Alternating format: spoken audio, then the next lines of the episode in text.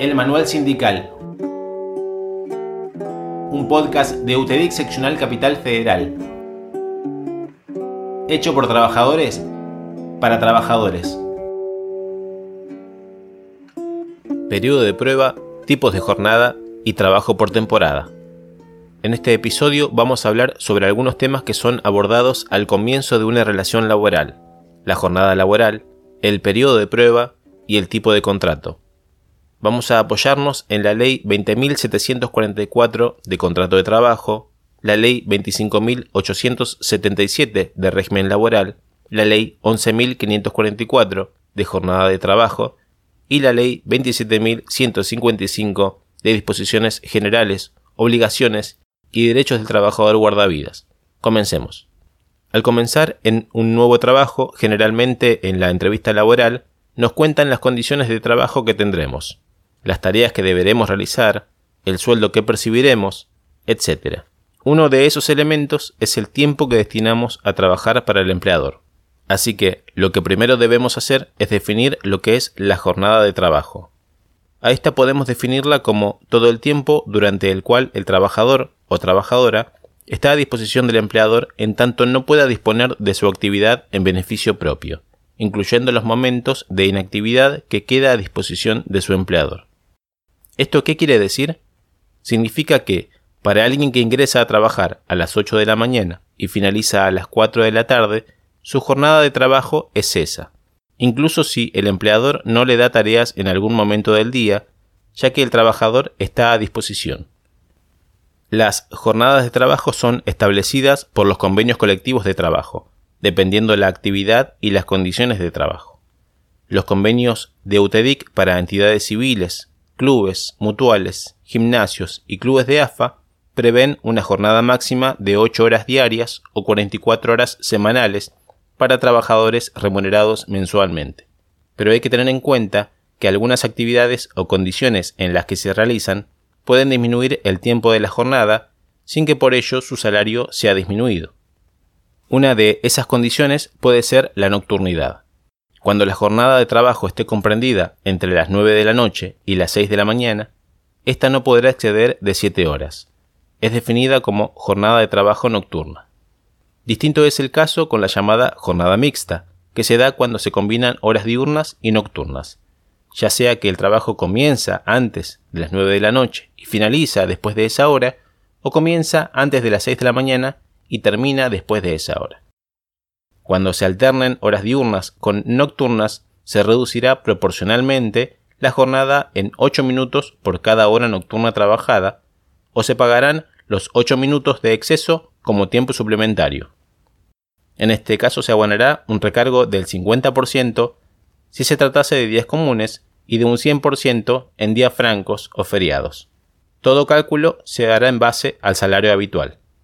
Cuando el trabajo deba realizarse en lugares insalubres, ya sea por las condiciones del aire o por condiciones químicas, poniendo en peligro la salud de los trabajadores ocupados, la duración del trabajo no excederá de 6 horas diarias o 36 horas semanales.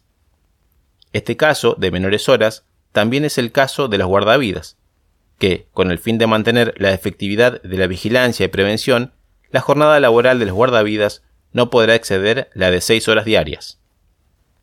El contrato de trabajo a tiempo parcial es aquel en virtud del cual el trabajador se obliga a prestar servicios durante un determinado número de horas al día o a la semana, inferiores a las dos terceras partes de la jornada habitual de la actividad. En este caso, la remuneración no podrá ser inferior a la proporcional que le corresponda a un trabajador a tiempo completo, establecida por ley o convenio colectivo de la misma categoría o puesto de trabajo. Si la jornada pactada supera esa proporción, el empleador deberá abonar la remuneración correspondiente a un trabajador de jornada completa. Un ejemplo puede ayudarnos a entenderlo mejor. Con alguien que trabaje en una actividad de 44 horas semanales, la jornada máxima de trabajo a tiempo parcial será de 29 horas y 20 minutos. Por debajo de este tiempo, el empleador podrá abonar de forma proporcional a las horas semanales que trabaja, pero si la jornada supera este tiempo, el empleador deberá abonar como a un trabajador de jornada completa, no importando si esas horas semanales son 40, 35, 30 o cualquier otra cantidad que supere a esa proporción. Una de las primeras condiciones con la que comenzamos en un nuevo lugar de trabajo es el periodo de prueba. ¿Qué quiere decir que estamos en periodo de prueba? Bueno, a que si durante tres meses el contrato de trabajo se da de baja, no genera indemnización, pero está la obligación de dar el preaviso.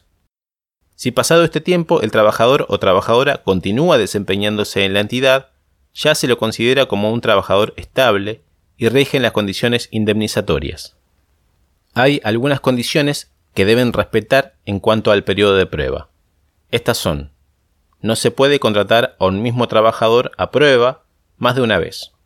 Tampoco se pueden hacer un uso abusivo de la misma como contratar sucesivamente trabajadores a prueba en un mismo puesto de trabajo. Se debe registrar al trabajador por el tiempo de prueba y se deben pagar todos los aportes y contribuciones por dicho plazo. En el periodo de prueba, el trabajador tiene los mismos derechos sindicales y también tiene derecho a las prestaciones por accidente o enfermedad del trabajo el periodo de prueba será computado como tiempo trabajado. Esto es significativo para conceptos como antigüedad y cálculo de vacaciones, como también para jubilación. Por la naturaleza de la actividad de nuestro gremio, debemos tener en cuenta lo que es el contrato de temporada. Este es un contrato de trabajo por tiempo indeterminado y de ejecución discontinua, en el cual las obligaciones de las partes se suspenden durante el lapso en que el contrato no se ejecuta. Es un contrato típico en actividades que se cumplen y repiten solo en determinadas épocas del año. Un ejemplo que tenemos es el de las entidades en las que ponen a disposición piletas durante la temporada de verano y son contratados guardavidas para la vigilancia y prevención.